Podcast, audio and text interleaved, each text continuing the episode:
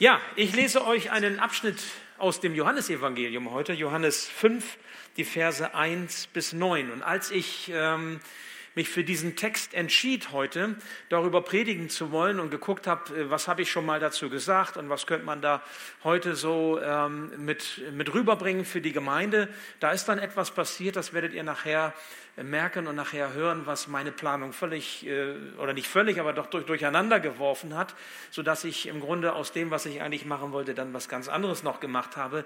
Aber ich bin so dankbar, dass das passiert ist und ich bin so dankbar, dass ich über diesen Text heute predigen darf und wir gleich noch ein Zeugnis hören werden. Aber zunächst einmal dieser Text. Einige Zeit später war wieder ein jüdisches Fest und Jesus ging nach Jerusalem hinauf, weil es höher liegt. Ein, in Jerusalem befindet sich in der Nähe des Schaftors eine Teichanlage mit fünf Säulenhallen. Sie wird auf Hebräisch Bethesda genannt. In diesen Hallen lagen überall kranke Menschen, Blinde, Gelähmte und Verkrüppelte. Unter ihnen war ein Mann, der seit 38 Jahren krank war. Jesus sah ihn dort liegen und es war ihm klar, dass er schon lange leidend war. Willst du gesund werden? fragte er ihn. Der Kranke antwortete, Herr, ich habe niemand, der mir hilft, in den Teich zu kommen, wenn das Wasser sich bewegt. Und wenn ich es allein versuche, steigt ein anderer vor mir hinein. Da sagte Jesus zu ihm, Steh auf, nimm deine Matte und geh. Im selben Augenblick war der Mann gesund, er nahm seine Matte und ging. Der Tag, an dem das geschah, war ein Sabbat. Ich bete noch. Ja, lieber Herr, so gibt das wir das, was du uns heute durch dieses wunderbare Ereignis damals sagen willst, dass es in unsere Herzen fällt, aufgeht und Frucht bringt. Ich möchte dich darum bitten, dass niemand, dem Barmherzigkeit mangelt, heute nach Hause geht, ohne den Ort zu erkennen, wo er Barmherzigkeit finden kann. Und ich möchte dich darum bitten, Herr, dass du uns das gibst, was wir brauchen, um an deiner Hand und mit Zuversicht und mit Freude, mit Hoffnung leben zu können, egal wie unser Weg aussieht. Danke, dass du da bist, auch heute Morgen, heute Mittag, dass du zu uns redest. Amen. Okay, da ist ein Ort, an dem es Barmherzigkeit gibt. So lautet das Thema heute. Ein Ort, an dem es Barmherzigkeit gibt. Und ich bin überzeugt davon, dass einige von uns große Sehnsucht nach diesem Ort der Barmherzigkeit haben. Es könnte sogar sein, dass es den einen oder anderen gibt, dem das gar nicht so bewusst ist, dass er diese Sehnsucht hat. Aber ich bin überzeugt davon, dass es auch manchen unter uns gibt, der schon seit langer Zeit, vielleicht schon seit vielen Jahren diese Sehnsucht hat. Und ich glaube, dass mancher diese Sehnsucht kennt aus seinen frühen Tagen, aus seiner Kindheit. Wir haben das eben gehört, in welchen Situationen Menschen und Familien leben und auch unter uns. Hier jetzt sitzen einige, die haben das nicht oft gehört, dass sie geliebt sind, sie wertgeachtet sind. Die haben nicht so viel Barmherzigkeit erfahren. Und die mussten und müssen mit diesem Defizit leben. Deswegen haben wir diese Sehnsucht, diese Sehnsucht nach, nach Liebe, diese Sehnsucht nach Barmherzigkeit. Wie der Gelähmte liegen, sitzen und stehen sie so am Rand und warten darauf, dass diese Ursehnsucht gestillt wird. Dass es irgendeinen Ort gibt, dass es irgendeine Begegnung gibt, wo eben das passiert, dass Barmherzigkeit möglich ist. Denn wie können wir denn ohne Barmherzigkeit leben? Wie können wir denn sinnerfüllt oder, oder zufrieden oder glücklich leben, wenn es diese Barmherzigkeit, diesen Frieden in unserem Leben nicht gibt? Wie können wir an Gott glauben, wenn er nicht der ist, der es gut meint mit uns, auch dann, wenn es schwer ist? Das Erste, was ich zu Beginn sagen möchte, ist ein ganz nüchterner Aspekt. Es geht zunächst einmal darum, dass wir dem Zeugnis der Bibel, das, was die Bibel uns sagt, dass wir dieses Zeugnis ernst nehmen können und ihm vertrauen können. Wir dürfen mit einem guten Gewissen davon ausgehen, dass das, was wir gehört haben in dieser Geschichte mit Jesus und dem Gelähmten, dass das tatsächlich so geschehen ist. Es ist so historisch passiert. Was die Bibel uns überliefert, ist vertrauenswürdig. Wenn du etwas in der Bibel liest, dann ist es wichtig, dass du diese Frage geklärt hast, ist das wirklich geschehen? Kann ich dem glauben oder nicht? Kann ich mich auf das Wort verlassen oder ist das jetzt irgendwie fiktiv, ausgedacht, eine Story, die einer sich so überlegt hat? Und das ist der erste Punkt, die Glaubwürdigkeit biblischer Überlieferung. Dass die Bibel uns keine Märchen, keine Mythen verkaufen will, das wird nämlich gerade an dieser Geschichte deutlich. Wenn man schaut so in Bibelkommentare hinein oder in das, was ähm, Bibelausleger dazu schreiben, da wird nämlich etwas deutlich mit, diesem, mit dieser Säulenhalle Bethesda. Ist das schon was Besonderes? Nun muss man wissen, äh, diese Säulenhalle Bethesda, die wird bei den Historikern damaliger Zeit, zum Beispiel bei Josephus, einem jüdischen Geschichtsschreiber, überhaupt nicht erwähnt. Man findet keine außerbiblischen Zeugnisse. Nur diese Johannesstelle. Und dann hat man gedacht, auch die Bibelausleger, so bis zum Zweiten Weltkrieg ungefähr, na, das ist eine Geschichte, die hat man sich halt irgendwie ausgedacht. Weil es gibt diese Säulenhalle nicht, die ist nicht beschrieben, die hat man nicht, nicht gefunden, also ist das irgendwie fiktiv. So hat man gedacht. Und überhaupt, ich meine, das klingt doch viel zu wunderbar, oder? Was da passiert ist mit Jesus und, und diesem Gelähmten. Dann kann man ja fragen, tut Gott wirklich solche Wunder?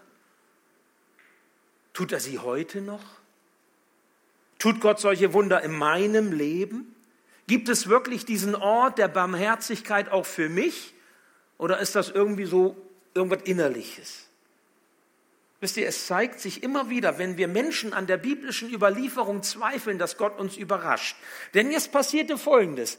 1856 hat der Sultan angefangen, Ausgrabungen vorzunehmen in dieser Gegend, genau an dieser besagten Stelle, wo es diesen Doppelteich geben soll, von dem Johannes hier spricht. Und sie haben gebuddelt, das nennt man aber anders bei der Archäologie, nicht buddeln, Sie haben dann eben gebuddelt und was haben sie gefunden? Sie haben zwei trapezförmige Teiche gefunden, insgesamt mit einer Fläche von 5000, ungefähr 5000 Quadratmeter. Und sie haben gesehen, in der Mitte getrennt diese beiden Teiche durch eine breite Mauer, sechseinhalb Meter breit.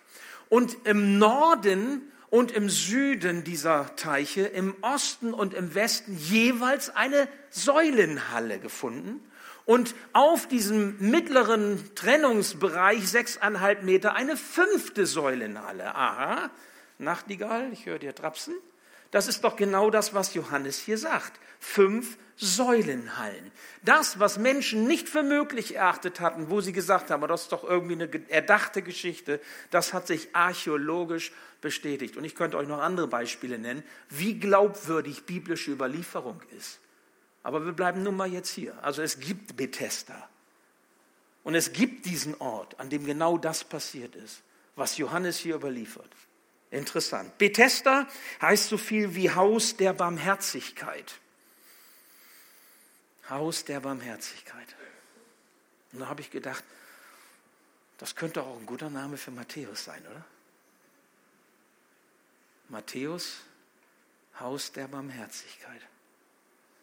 Wo Menschen Barmherzigkeit Gottes finden. Wo Menschen Barmherzigkeit widerfährt. Wo Menschen die Liebe Gottes erfahren wo Menschen so angenommen sind, wie sie sind, egal was sie an Dingen mit, mitbringen. Könnt ihr ja mal drüber nachdenken. Bethesda. Hier warteten viele Kranke, Blinde, Gelähmte, Ausgezehrte und die, sie warteten auf die Bewegung des Wassers was das nun genau ist, kann man natürlich jetzt im Nachhinein auch nicht mehr so ganz klar sagen. Ausleger gehen davon aus, dass das so etwas wie eine sogenannte intermittierende Quelle ist. Das heißt, immer wieder in bestimmten Abständen sprudelt da halt Wasser von unten hoch. Äh, übrigens gab es das auch bei dieser sogenannten Siloa-Quelle, die nachweislich bis zum vierten Jahrhundert eben auch dieses äh, Aufquellen hatte und der man eben gesundheitsfördernde Wirkung zusprach. Und nun saßen da eben diese Kranken, lagen diese Kranken und, und Menschen, die so fertig sind. Unter ihnen dieser Mann, der schon 38 Jahre krank war. Das ist das Zweite, der ein Mann ohne Barmherzigkeit war. Und jetzt geht quasi Gottes Kamera weg so von den Hallen und weg von dem, was Jesus eigentlich vorhatte, denn der wollte zum Tempel und da gab es großes Fest und so. Und der Fokus, die Kamera Gottes, die ähm, zielt jetzt auf diesen einen Mann. Alles andere spielt jetzt keine Rolle. Nahaufnahme, Fokus, dieser eine Mann. 38 Jahre krank. Eine wirklich lange Zeit. Mancher von uns ist noch nicht mal 38 Jahre alt. Der war 38 Jahre krank. Schwer krank. Ich weiß nicht, ob ihr euch das vorstellen könnt, wenn man 38 Jahre lang sowas erlebt. Und 38 Jahre lang hofft auf Barmherzigkeit, auf ein Wunder, auf ein Eingreifen Gottes, auf irgendwie Linderung, auf irgendwie Hilfe, Abhilfe, Besserung. 38 Jahre lang. Ich meine, seine besten Jahre waren wohl schon vorbei. Ne? Was hatte er noch zu erwarten? Vielleicht ist auch so mancher unter uns, vielleicht sogar mancher, der schon älter ist und sagt sich, was habe ich noch zu erwarten? Meine Sturm- und Drangjahre sind vorbei. Biologisch geht es bergab. Die beste Zeit liegt hinter mir. Was haben wir noch zu erwarten? Immer kam er zu kurz, immer kam er zu spät, niemals reichte es aus, was, dass er etwas zu seiner Rettung, zu seiner Heilung, zu seiner Besserung hätte beitragen können. Und wenn er denn mal dachte, na jetzt bin ich relativ weit, dann kam ihm einer und nahm ihn den Vortritt. Da gab es immer einen, der war schneller als er, der war besser als er, der war fitter als er, der kam eher ran. Und er zog wieder den Kürzeren. Wisst ihr, wenn es um, das, um den Daseinskampf geht, wenn es darum geht, Erfolg zu haben oder ans Ziel zu kommen, da bleibt die Liebe bei den Menschen oftmals auf der Strecke. Und das hat er auch erlebt. Und Jesus sieht ihn. Fokus Gottes, Kamera Gottes auf ihn. Fokussiert. Jesus sieht ihn, geht auf ihn zu. Wieso? Und als ich so darüber nachdachte, erinnerte ich mich, was im Alten Testament schon über Jesus, den Messias, den Heiland gesagt wird, dass er in einer bestimmten Haltung unterwegs ist. Da sagt zum Beispiel der Prophet Hesekiel, Hesekiel 34, Vers 16, ich will das Verlorene wiedersuchen. Ich will das Verirrte zurückbringen. Ich will das Verwundete verbinden. Ich will das Schwache stärken. Das macht der Messias. Das macht der Heiland. Jesus ist der Messias. Er war es für diesen Mann ohne Hoffnung auf Barmherzigkeit. Und warum gerade dieser Mann? Ja, vielleicht, weil der eben tatsächlich so lange leiden musste. Und Gott ist, Gott ist das nicht egal, dass der da so 38 Jahre lang gekämpft hat. Es ist ihm nicht egal. So wie auch Jesus uns sieht. Uns, wenn wir ihn am meisten brauchen. Egal, was, was unser Leid ist. Nun, dass der Gelähmte für Jesus kein Objekt seines Heilungswunders ist, so nach dem Motto, Jesus kommt daher, macht ihn gesund und gut ist, sondern dass er mit ihm etwas vorhat, wird deutlich, wenn Jesus fragt, willst du gesund werden? Ich meine, warum fragt er ihn? Ist doch klar, ne? 38 Jahre gewartet, jetzt kann, könnte ein Wunder passieren. Klar will ich gesund werden. Warum fragt er ihn? Warum fragt Jesus? Warum kommt Jesus auch nicht ungefragt zu dir? Warum stürmt er nicht in dein Lebenshaus hinein und überfährt dich, ob du willst oder nicht? Warum? Warum sagt die Bibel, Jesus steht vor der Tür und klopft an und wenn wir auftun, kehrt er ein? Warum? Weil Jesus in unserem Leben nicht ohne unser Ja handelt. Gott schafft die Voraussetzung durch seine Gnade für unsere Errettung. Aber nun liegt es an uns, ob wir bewusst und ob wir überlegt antworten. Ohne Entscheidung für Jesus gibt es keine Rettung. Ohne Entscheidung für Jesus gibt es nicht diese Begegnung, die Heil und Heilung schenkt.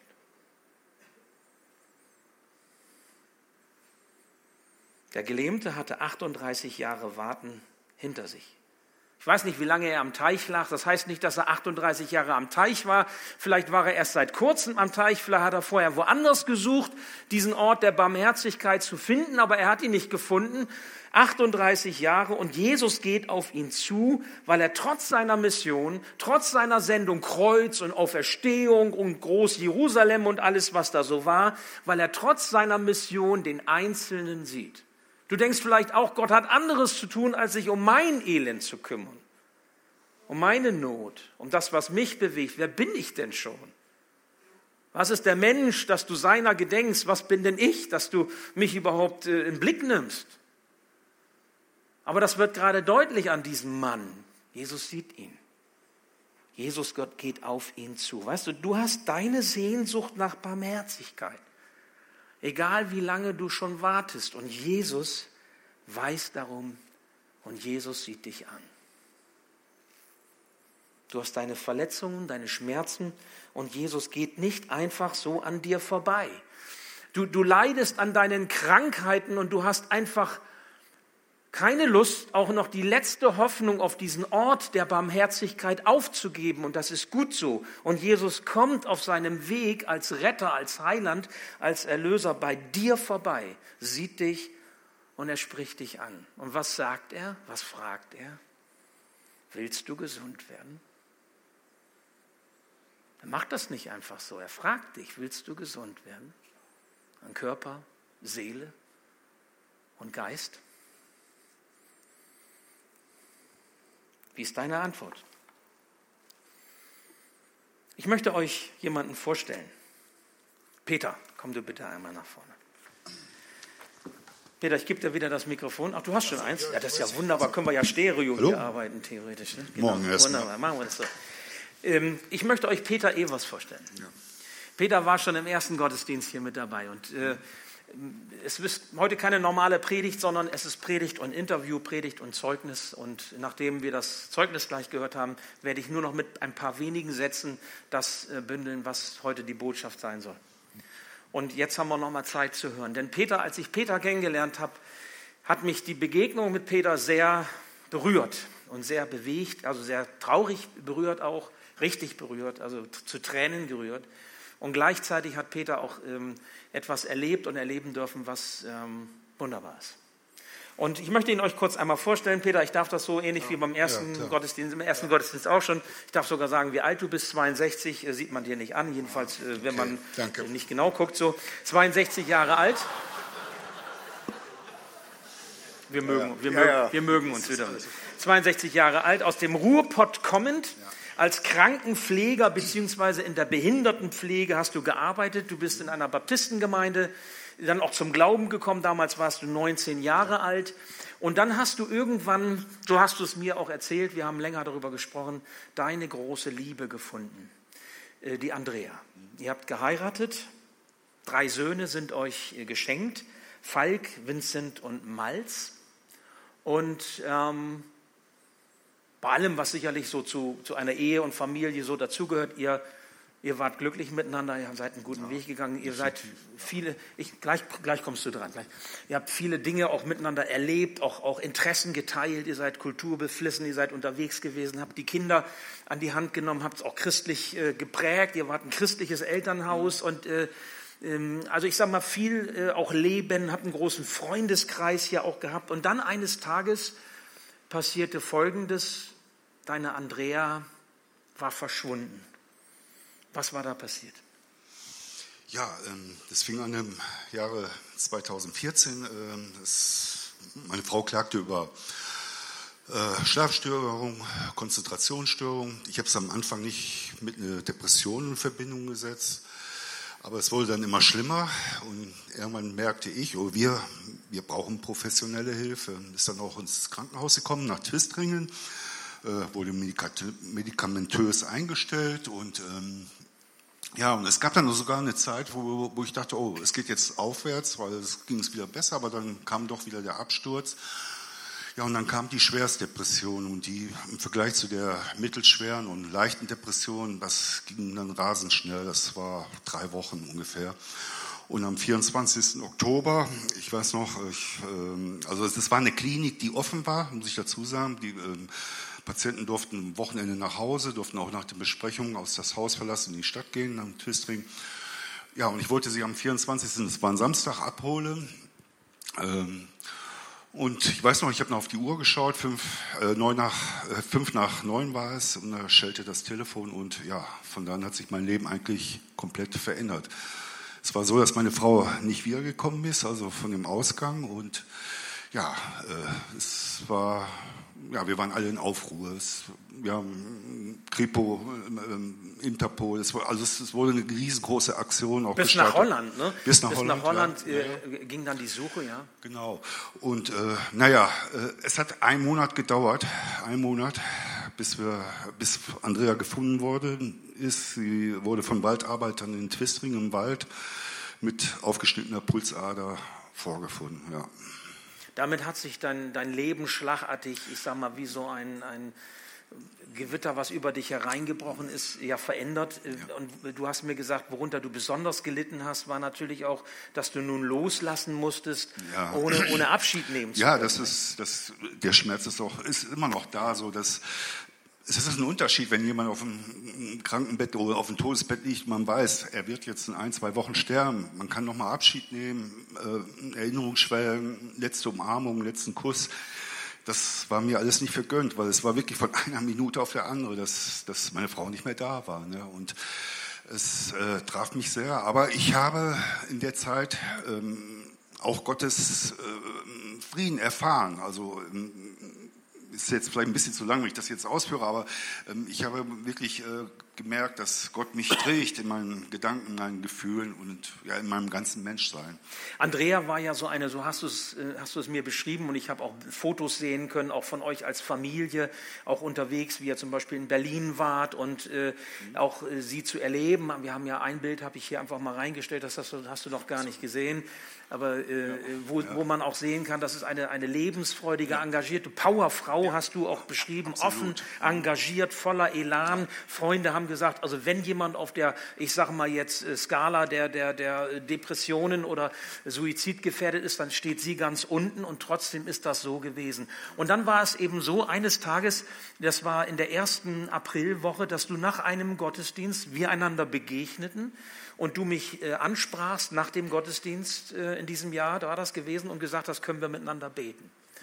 Und dann hast du mir zwei Dinge gesagt und eben auch das von deiner Frau, das auch noch, das konnte ich in dem Moment alles gar nicht so richtig, das war so viel und auch so, so, so hammermäßig, ja, so, so krass, dass ich das gar nicht so richtig klarkriegen konnte, äh, weil du hattest zwei Anliegen gehabt. Die eine, das eine Anliegen betraf dich und deine Gesundheit und das andere Anliegen deinen ältesten Sohn Falk. Was, was waren das für Dinge? Ja, äh also nochmal kurz zurück. Also ich habe ähm, fast zweieinhalb bis drei Jahre erstmal gebraucht, um aus diesem emotionalen Loch rauszukommen durch den Verlust bei meiner Frau. Ja, und bekam dann so langsam wieder Hoffnung, neue Perspektiven, neue, mich neu geordnet. Und dann bekam ich an Anfang des Jahres, dieses Jahres im März, äh, die Diagnose Speiseröhrenkrebs. Ich war beim Arzt, äh, äh, Magenspiegelung, ein Adenomkarzinom. Ich weiß nicht, ob hier Fachschwestern oder Fachärzte runter sind, die wissen, was das heißt. Adenomkarzinom der Speiseröhre, also nicht gut, äh, geringe Lebensaussicht. Und ja, diese Diagnose bekam ich. Ich muss ihn noch vorwegnehmen, also wo ich diesen äh, Über, äh, Überweisungsschein bei dem äh, Gastroenterologen abgab, ähm, äh, guckte die äh, Sprechstundenhilfe in ihren PC und schaute und sagte, oh nee, sagte, vor Juli kein Termin. Naja, dachte ich, okay, ich wusste ja noch nicht, was auf mich zukam. Ich sagte, ist gut, dann melde ich mich nochmal und wollte dann eigentlich schon den Raum verlassen. Und dann rief sie doch hinter mir, Herr Evers, ich sehe gerade, nächste Woche ist ein Termin frei, wollen Sie den wahrnehmen? Habe ich dann natürlich auch gemacht. Ja, dann bin ich äh, die Woche darauf zur Untersuchung. War nichts Schlimmes, also ich habe eine leichte Betäubung, ein Schlauch war schon, wurde durchgezogen. Und dann kam der Arzt und sagte, schlechte Nachrichten, Sie haben ein Karzinom äh, der Speiseröhre direkt am Mageneingang. Ich war sehr ruhig, wirklich. Also ich, ähm, ähm, der erste oder der zweite Gedanke war sofort, Gott hat alles unter Kontrolle, weil mir fiel nämlich die Situation eine Woche vorher ein mit der Sprechstundenhilfe, dass ich so kurzfristig den Termin doch bekommen habe. Und das war für mich als überzeugender Christ ganz klar auch ja, da hat Gott seine Finger im Spiel. Ja, und das war dann so, dass ich dann, ähm, es wurde noch abgeschickt, ob ich Metastasen, äh, das war meine zweite Frage, streut das Karzinom, äh, das wurde dann abgeklärt, das, äh, Dank sei Gott eben nicht, es wurde nicht, und dann habe ich eben das volle Programm bekommen, also Bestrahlung, Chemo, und, äh, das war der Hammer, hast du gesagt. Du hast ja. gesagt, das war im Grunde, ja. ich sage jetzt mal, du hast das Wort Hölle gebraucht. Ja.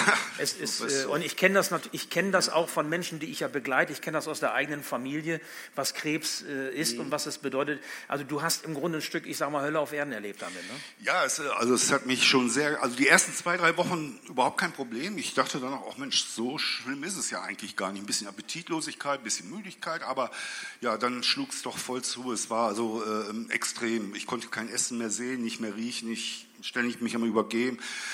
Die schlimmste Phase, es war auch so der Zenit, äh, ich hatte noch nicht mal mehr die Kraft, die Zähne zu putzen. Ich weiß noch, ich stand vorm Spiegel, Zahnbürste in der Hand und äh, ja, ich, ich, bekam die Zahnbürste nicht zum Mund, so, so schlapp war ich. Und, und ich merkte wirklich, wie das Leben aus, mich, aus mir herausfloss und, und ja, und dachte schon, das ist schon, ja, es könnte vielleicht auch schon Party vorbei sein. Nun, nun saßt du da hinten in den Reihen mit mir. Ich weiß das noch ja, wie heute. Das ja. war eben, wie gesagt, Ende der ersten Aprilwoche. Und dann sagtest du mir das. Mhm. Aber du sagtest mir auch noch was anderes. Nämlich dein Sohn Falk, ja. der ein ganz schlimmes, einen ganz schlimmen Unfall hatte. Ja, das kam, das, unglücklicherweise kam das noch während meiner Therapie. Also es war noch in der Phase, wo es mir noch gut ging mit der Therapie. Und zwar war es der 1. April. Ich war mit dem Auto unterwegs. Ähm, und äh, hatte Radio an und ähm, es kamen zwischendurch die Nachrichten im Radio und unter anderem auch dann eben 27-jähriger Radfahrer in Bremen von der Straßenbahn überrollt. Ich musste so an meinen Sohn denken, an Falk, ja, 27, lebt in Bremen, studierte dort und Radfahrer begeisterter. Aber ja, ja, so ist, dachte ich, naja, Falk war das jetzt nicht. Und hatte noch eine gute Stunde Autofahrt vor mir, auch nicht mehr dran gedacht an diese Nacht. Ich kam nach Hause, Circa 15 Minuten später schellte das Telefon und ein Freund von Falk war dran und er sagte dann, du, Falk hatte einen Unfall. Und in dem Augenblick fiel mir diese Nachricht, die ich im Radio eine Stunde vorgehört habe, blitzartig wieder ein. Und ich fragte nur Fahrrad, er ja. Ich fragte Straßenbahn, ja. Und ähm, ja, ich saß in meinem Arbeitssessel. Ich, hätte ich nicht gesessen, ich wäre umgefallen, weil ich war wirklich für fünf, sechs, sieben Sekunden, es war schwarz vor Augen. Und und äh, ja, wir sollten zum, oh, wir sind dann ins Krankenhaus. Ein guter Freund hat uns hingefahren, weil wir, oh, ich nicht in der Lage war äh, zu fahren. Und ja, und dann muss ich sagen, das, was ich da gehört habe, äh, das, da war ich schon innerlich am Beten. Herr, lass ihn sterben, lass ihn sterben. Was war geschehen? Er ist ähm, um 16 Uhr ähm, am 1. April mitten in der Raschauer hier in Bremen. Ich habe den Namen der Straße jetzt vergessen, aber es war eine Hauptstraße, vierspurig. Er wurde von der Straßenbahn überrollt. Ähm, man musste alles absperren, es war ein Verkehrschaos, deswegen kam es auch in die Nachrichten.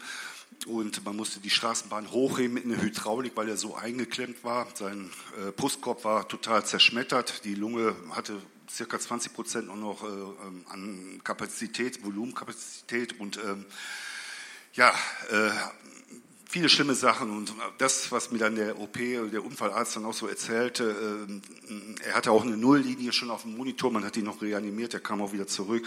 Aber für mich war klar, also er ist nicht mehr der Falk, den ich vorkannte und es war, ich habe innerlich dann schon gebetet, dass er versterben sollte. Und das war dann auch so, dass er nach sieben Tagen verstarb. Spätestens in dieser Situation hätte ja so mancher gesagt, Gott, gibt es dich überhaupt? Wo ist deine Barmherzigkeit? Kannst du es überhaupt gut meinen mit mir? Du hast auch ja. Nachbarn erlebt, Menschen erlebt, äh, die ja. mit dir ja so zusammenleben, die dann gesagt haben, ich würde irre werden, ich würde durchdrehen bei dem, was du erlebst. Wieso bist du nicht durchgedreht in dieser Situation? Ja, also es, es stimmt schon, wenn man das so jetzt anhört, dann könnte man irre werden, aber ich kann es wirklich so zur Ehre Gottes auch sagen. Ich fühlte mich getragen von Gott. Natürlich, natürlich hatte ich dunkle Momente und der Schmerz war da und, und, und ich auch geweint, aber tief innen drin wusste ich, Gott trägt mich, weil Gott gibt es keine Sinnlosigkeit. Äh, erklären konnte ich mir das Ganze nicht. Den Tod meiner Frau, den Tod jetzt meines Sohnes, die Krebserkrankung, aber ich wusste, äh, äh, ähm, Gott hat alles unter Kontrolle und ich war wirklich da sehr gefasst. Und es stimmt schon, ja, ähm, ähm, gläubige Menschen, Christen, die das mitbekommen, ja, die waren auch geschockiert. Manche sagten, Mensch, das ist ja wie Hiob. Und äh, Leute, die jetzt eigentlich nichts mit Jesus, mit dem Glauben zu tun haben, ja, die waren, sie waren fassungslos. Sie fragten auch, wie schaffst du das? Wie, wie? Ich will irre werden. Und ja, ich konnte es dann auch so sagen. Ja, Schmerzen sind da, aber ich fühle mich getragen von Gott und ich fühle mich, ich ruhe in Gott. Ja. Du hast etwas erlebt in dieser Situation, was, was sehr, sehr kostbar und wertvoll ist. Du hast nämlich Freunde gehabt an deiner Seite, die nicht nur einfach gute Freunde waren, sondern auch geistlich geprägte Freunde, ähm, die auch für dich gebetet haben, die dich in ihrem Glauben auch getragen haben. Nicht nur das, sondern du hast auch was ganz Spezielles, Bestimmtes erlebt. Da gab es diesen Freund Ralf und auch seine Frau. Der Ralf, der hat dich dann auch besucht. Äh, was war denn Gottes Hilfe, die du da in dem Moment erlebt hast? Ja, ähm, ich ähm, Nochmal ganz kurz zurück. Also ich hatte ähm, die Bestrahlung, die Chemo bekommen und die OP stand an und ähm, ähm, das waren zehn Tage vor dem Termin, äh, musste ich ins Krankenhaus abchecken, auch untersuchen und dann wurde äh, mir auch erzählt, was auf mich zukam. Mir war klar, mir war klar, dass es keine Blinddarm-OP ist, dass es schon ein schwerer Eingriff ist. Also äh, acht bis zehn Stunden acht. dauert so, ein, so, ein, äh, so eine Operation. Ja. Äh, da, da, wird dann die, der Lungenflügel sollte freigelegt genau. werden, Rippen mussten äh, entfernt werden, ja. um da überhaupt ranzukommen, genau. der halbe Magen weg. Ja. Du hättest nicht mehr liegen schlafen können, du hättest nicht mehr feste Nahrung essen können. Nach der OP, genau. Du wärst eigentlich ein halber Pflegefall geworden. Genau. Aber was war denn das, was da passierte dann? Ja, es war dann so, also in dem Augenblick, wo ich mitbeobachte, was man mir vermittelte, was, wie es mir auch nach der OP gehen wird und, und überhaupt das Ganze, ich muss sagen, mir, das zog mir wirklich den Boden unter den Füßen weg. Also ich, ähm, ich war in der ganzen Zeit, was, was ich alles erlebt hatte, ich war getragen von Gott, aber in dem Augenblick merkte ich auf einmal, mein Glaube schwindet. Mein Glaube, mein Fundament, wo ich Jahrzehnte drauf stand, es fing an zu zerbröseln. Also wie, wie wenn man Sand in den Händen hat und es, es, es rutscht durch. Und und ich, ja, ich, mein, mein Vertrauen zu Gott, das schlug um in Misstrauen. Ich habe gezweifelt, nicht an die Existenz Gottes, dafür habe ich zu viel erlebt mit Gott, aber ja, an seine Liebe, an seine Fürsorge, an seine Führung. Ich, ähm, ich war fix und fertig. Und ähm, ja, und in dieser Zeit meldete sich eben auch ein Freund aus Hamburg und ähm, wollte kommen. Ich sagte noch erst, ach Mensch, du lass es. Äh, Hamburg hat ja momentan so viele Baustellen, die A1. Kannst du für mich beten? Nein, sagte er, du, ich habe den inneren Drang, oh Gott, gib mir diesen Drang, zu dir zu kommen. Ja, ist gut. Und dann kam er auch zwei Tage später mit seiner Frau und ja, und dann sind wir das Wort Gottes durchgegangen. Er kannte ja die ganze Situation auch und wir sind, wir sind die einzelnen Bibelstellen durchgegangen. Und äh, ich merkte auf einmal, obwohl ich ja die Bibelstellen schon oft gelesen habe auch, ähm, es wurde auf einmal lebendig. Ähm, zum Beispiel Lukas 22, wo Petrus äh, kurz vor der Verleugnung bei Jesus äh, ist und wo Jesus sagt, Simon, Simon, siehe, Satan begehrt dich zu sieben wie Weizen, aber ich habe gebetet für dich, dass dein Glaube nicht aufhört. Und das war so auch so ein Schlüsselvers, wo ich auf einmal merkte, ja, Gott, oh Jesus steht, oh kniet vor dem Vater und betet für mich, betet für mich, dass mein Glaube nicht aufhört. Ne? Und ähm, ja, uns ist auch, oh, Ralf vermittelt mir auch, es ist wichtig, sagt er, dass du loslässt, dass du loslässt, dass diese Krankheit nicht mehr Mittelpunkt in deinem Leben ist. Das, das, das will der Teufel eigentlich, dass, dass, dass wir uns drehen, Teufelskreis. Ne? Eigentlich ist es wirklich da, man dreht sich nur noch und, und man verliert Gott aus dem sich, weil es nicht mehr Mittelpunkt, nur noch das Problem, in meinem Fall die Krankheit. Und im schlimmsten Fall kann sogar Gott auf die Anklagebank äh, äh, schallen. Du hattest ja auch Angst, jetzt ganz, das ist ja auch ganz konkret, deine Frau nicht mehr da, äh, dein ältester äh, Sohn nicht mehr da, war Vorbild, zum Beispiel für euren, für euren Jüngsten, für ja. Miles insbesondere. Und nun du, ich sage mal, mit dieser todbringenden Krankheit. Und da hast du natürlich, so hast du es mir beschrieben, auch wirklich Angst gehabt, was passiert denn, wenn ich jetzt gehen würde? Ja? Was ist mit Vincent, was ist mit Miles? Und, und wie hast du denn diese Not äh, dann, wie bist du denn damit klargekommen? Ja, ich, ähm, wie gesagt, das war meine größte Not. Ich habe eigentlich keine Angst vom Tod in dem Sinne. Als wiedergeborener Christ ist, ist klar, braucht man keine Angst vom Tod zu haben. Aber ich hatte natürlich meine Sorge, gerade jetzt die zwei Söhne, die ihre Mutter, ihren Bruder, großen Bruder verloren haben und jetzt auch noch eventuell der Vater weggeht und das alles in so einem kurzen Zeitraum. Äh, es hat mich schon sehr auch zu schaffen gemacht. Und ich, wir sind dann, also mein Freund, der Ralf und ich, wir sind vors Kreuz gegangen, bildlich einmal die Krankheit abgelegt und ich habe wirklich meine zwei Söhne rechts und links in der Hand genommen, bildlich gesehen, vors Kreuz gegangen, vor, losgelassen und gesagt, Jesus, das ist jetzt dein Problem, aber Jesus kümmert dich um sie. Und, ähm, und ich habe auch, auch diesen Frieden erfahren dann. Ich habe erfahren, dass das, das, äh, äh dass das wirklich so, äh, äh, dass ich das wirklich abgehen kann, die Krankheit und ähm, und was noch ganz wichtig ist, äh, Ralf sagte auch, es würden Anfechtungen kommen. Es war so eine Woche, bevor ich die zweite Untersuchung, also ich muss noch dazu sagen, ich habe noch einen zweiten Arzt äh, konsolidiert. Ich, hab, ähm, ich wollte noch jemanden haben, der nicht mit meinem Fall so belastet ist, sondern dass er äh, neutral ist und nochmal eine Magenspiegelung macht. Und ähm, das war eine Woche vorher. Und äh, Ralf sagte eben auch, dass äh, äh, es ist wichtig, wenn Anfechtungen kommen, gedankentlich, gefühlsmäßig, wenn noch wieder der Blick auf die, auf die ganze Situation, dass, äh, dass er sagt, dass wir die Verheißung Gottes aussprechen müssen. Und dann ist es natürlich klar, ich muss die Verheißung Gottes kennen. Und ich denke, als Christ ist es wichtig, essentiell wichtig, das Wort Gottes zu kennen, gerade in solchen Situationen. Und ich konnte dann wirklich in der Woche äh, äh, auch wirklich so das so proklamieren, ähm, aussprechen vor der sichtbaren Welt wie auch vor der unsichtbaren Welt und seine Verheißung aussprechen, wie durch seine Wunden sind wir geheilt oder dass, wir, dass ich sein Kind bin. Und ja, es hat, ich habe wirklich gemerkt, es war ein Segen drauf in dieser Woche. Und dann kamst du zu diesem Arzt. Ja. Dann kam die zweite Magen oder die weitere Magenspiegelung, wo du einfach nochmal Gewissheit haben wolltest. Und als die dann durch war und der Arzt zu dir kam, was, was war da das Ergebnis? Ja, das Ergebnis, wie gesagt, der Arzt kam dann und sagte, ich habe kein Karzinom gefunden. Und ich, ich muss ganz ehrlich sagen, ich, ich bin, äh, ich, ich war schon äh, schockiert. Ich hatte gerechnet, vielleicht geschrumpft, weil das soll ja die Chemo und auch die Bestrahlung bewirken, aber äh, dass es weg ist und das ist ein Adidomkarzinom, wohlgemerkt, das, das, das, das war für mich äh, ja schon schon tief im Inneren wusste ich, da, da, das ist ein Wunder, das hat Gott bewirkt. Aber ich, es war jetzt nicht so, dass ich den Arzt um den Hals gefallen bin und Halleluja gerufen habe. Ich, ich bin nach Hause, ich, ich, ich saß auf dem Sofa und ja, dachte ich, wow, du bist jetzt geheilt. Ne? Um das nochmal klar zu sagen, ich habe die Fotos gesehen, die medizinischen Fotos, ich habe den Bericht des Arztes gelesen. Es ist hier medizinisch ein nachgewiesenes Wunder. Ja. Normalerweise wäre, wenn ein Karzinom behandelt wird, bestrahlt wird, wären Gewebsreste zu sehen, das Karzinom fällt in sich zusammen, man würde eine Narbe, eine Wunde sehen, es ist nichts mehr da. Ja. Das, was hätte da sein müssen, ist nicht da. Ein Wunder ist passiert. Genau, Halleluja. Ja. Gott hat gewirkt. Das ist große Klasse. Du bist nach Hause gekommen. Du bist nach Hause gekommen, dein Sohn saß am Essenstisch und hat gesagt, um Papa, was ist? Und du hast gesagt, da ist nichts mehr. Und wie hat er reagiert? Ja, ich, ich, ich sagte, da, ich bin geheilt vom Karzinom und sagte, äh, Gott hat mich geheilt. Und äh, naja, und sein Einwand war gleich, äh, ähm, ja, du, bist, du, hast ja Bestrahlung und Chemo bekommen. So, das war seine Antwort.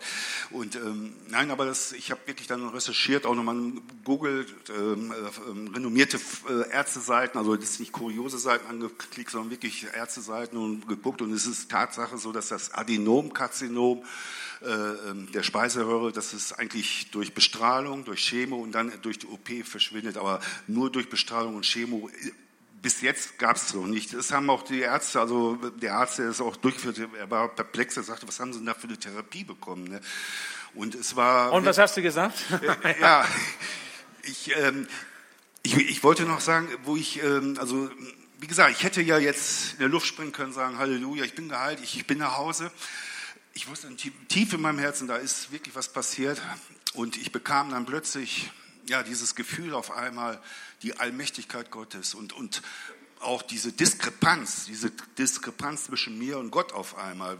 So als kleiner Mensch. Und, und, und wir, ich meine, wir wissen alle, Allmächtigkeit Gottes sagen wir oft so, aber wenn man das plötzlich richtig im Leben selber erfährt, das ist schon was. Und ich bin auf die Knie gegangen und und ich habe Gott gedankt. Ich habe Gott gedankt und, und ich hatte auch dieses Gefühl wie in Lukas äh, 5 mit Petrus, äh, wo Petrus äh, abends, äh, nachts äh, fischt und er kommt wieder und Jesus sagt dann nochmal, hm, fahr nochmal da raus, schmeiß nochmal die Netze raus und die Reaktion von Petrus war ja, wie ihr vielleicht wisst, ähm, er ging auf die Knie und sagte, Jesus, geh weg von mir, ich, ich bin ein sündiger Mensch. Und so ähnlich habe ich mich eigentlich gefühlt. Ich war geheilt, aber ich merkte, dass die Heiligkeit und die Ehrfurcht und, und, und diese Allmacht Gottes, die war da. Peter, du hast ganz viel Leid erlebt. Du hast Gottes Barmherzigkeit, sein Eingreifen auch erlebt. Und es gibt sicherlich hier den einen oder anderen, die eine oder andere, die auch Leiterfahrung macht, die auch nach Barmherzigkeit sich sehnt. Was würdest du uns quasi mitgeben? Jetzt hier an dieser Stelle, du siehst die vielen Menschen jetzt vor ja. dir, mancher ist bewegt, ist angesprochen. Mhm. Was hast du als, als Botschaft für uns, was du jetzt uns so mit auf den Weg geben kannst? Ja, als erstes, also die, die Krankheit, die ich erfahren habe und, und, und, und auch die Heilung, das, das kann ich ja, erklären. Das ist, weil sich Gott verherrlichen wollte, das, ist zu, das betone ich auch nochmal, das ist wirklich hier zur Ehre Gottes, was ich sage, dass, dass Gott sich beweisen wollte. Ähm, den Verlust meiner Frau, meines Sohnes, auf tragische Weise auch, das kann ich nicht erklären. Ich habe keine, keine Erklärung. Aber ich weiß, dass es, hat kein, es hat einen Sinn. Sinnlosigkeit gibt es nicht bei Gott. Und was mir geholfen hat eigentlich so dieses Bild des Puzzleteils. Also ich weiß, dieses Puzzleteil, also von meinem Leben jetzt in dieser Situation, ähm, gehört zu einem großen Bild. Ich kann dieses Bild jetzt nicht erkennen. Wenn man Puzzle legt, dann hat man ja tausend Teile da vor sich, aber man weiß ja nicht, was kommt jetzt dabei heraus. Und so ähnlich sehe ich das auch. Und ich weiß, wenn ich diesen Planeten eines Tages verlassen werde und durch die Nebelwand gehe, dann werde ich dieses große Bild sehen und, und werde dann mein kleines Puzzleteil auch drin sehen und werde dann erkennen, warum und wieso. Und ich denke, jeder hier hat irgendwo ein Puzzleteil in seinem Leben aus verschiedener Art, also ob jetzt nun Krankheit oder Beziehungsstress oder finanzielle Probleme oder vielleicht auch mit sich selber Probleme, aber es ist sein Puzzleteil und er kann sich das vielleicht auch nicht immer erklären. Ähm, ich kann nur sagen, ähm, dieses Puzzleteil hat einen Sinn. Es hat für mich einen Sinn und es hat auch für euch einen Sinn, wer es besitzt. Und, und ich, was wichtig ist, ist, denke ich, dass wir das Wort Gottes in unserem Leben haben. Denn eins ist auch klar, wir, äh, äh, wir kämpfen nicht mit Fleisch und Blut. Und, und mir ist auch gerade in dieser Situation so wichtig geworden und auch, ich habe es auch erfahren, äh, das Wort Gottes ist wirklich eine Kraft. Eine, das Wort Gottes ist so, wie es auch im, Epheser steht, äh, wirklich ein Schwert, was, was, was, was wirkt. Und ähm, es ist eigentlich essentiell. Es ist wichtig, dass wir als Christen das Wort Gottes kennen und dass wir die Verheißungen kennen. Das ist das Wichtigste. Denn wenn Anfechtungen kommen, wenn, wenn, wenn, wenn äh, wirklich ganz üble Situationen kommen, ja, wir können uns dann von unseren Gefühlen leiden lassen, verzweifelt werden. Oder wir schauen in das Wort Gottes oder rufen uns seine Verheißungen im Gedächtnis und sprechen sie laut aus. Das ist auch wichtig. Aussprechen. Gott sprach auch, es werde Licht. Und er hat nicht gedacht, es werde Licht, sondern aussprechen. Das ist sehr wichtig, denn das ist, denke ich, schon auch ein ganz wichtiges geistliches Prinzip. Ja. Dankeschön, Peter. Ja. Ähm, Peter, wenn du dann irgendwann beim Herrn bist, ja. dann wirst du Andrea wiedersehen. Ja, und Falk. Dann wirst du Falk wiedersehen. Ja.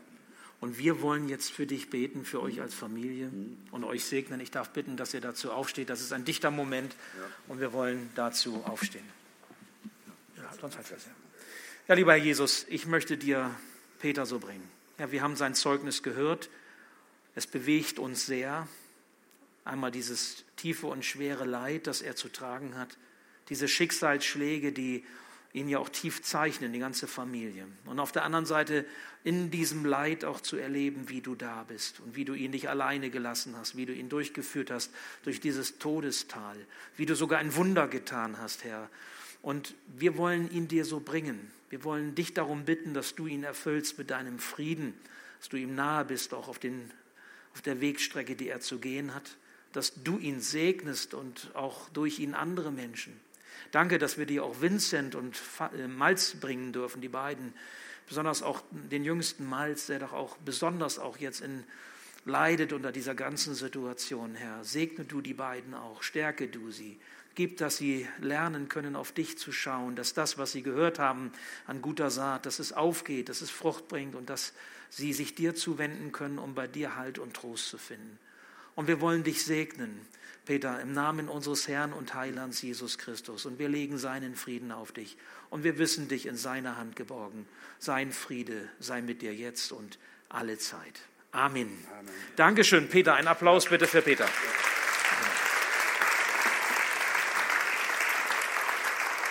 Erlaubt mir zum Schluss noch drei Sätze oder ein paar wenige Sätze zu sagen. Also, wo ist der Ort? Wo ist der Ort, wo wir Barmherzigkeit finden? Der Ort Jesus ist der, der Gottes Barmherzigkeit uns bringt.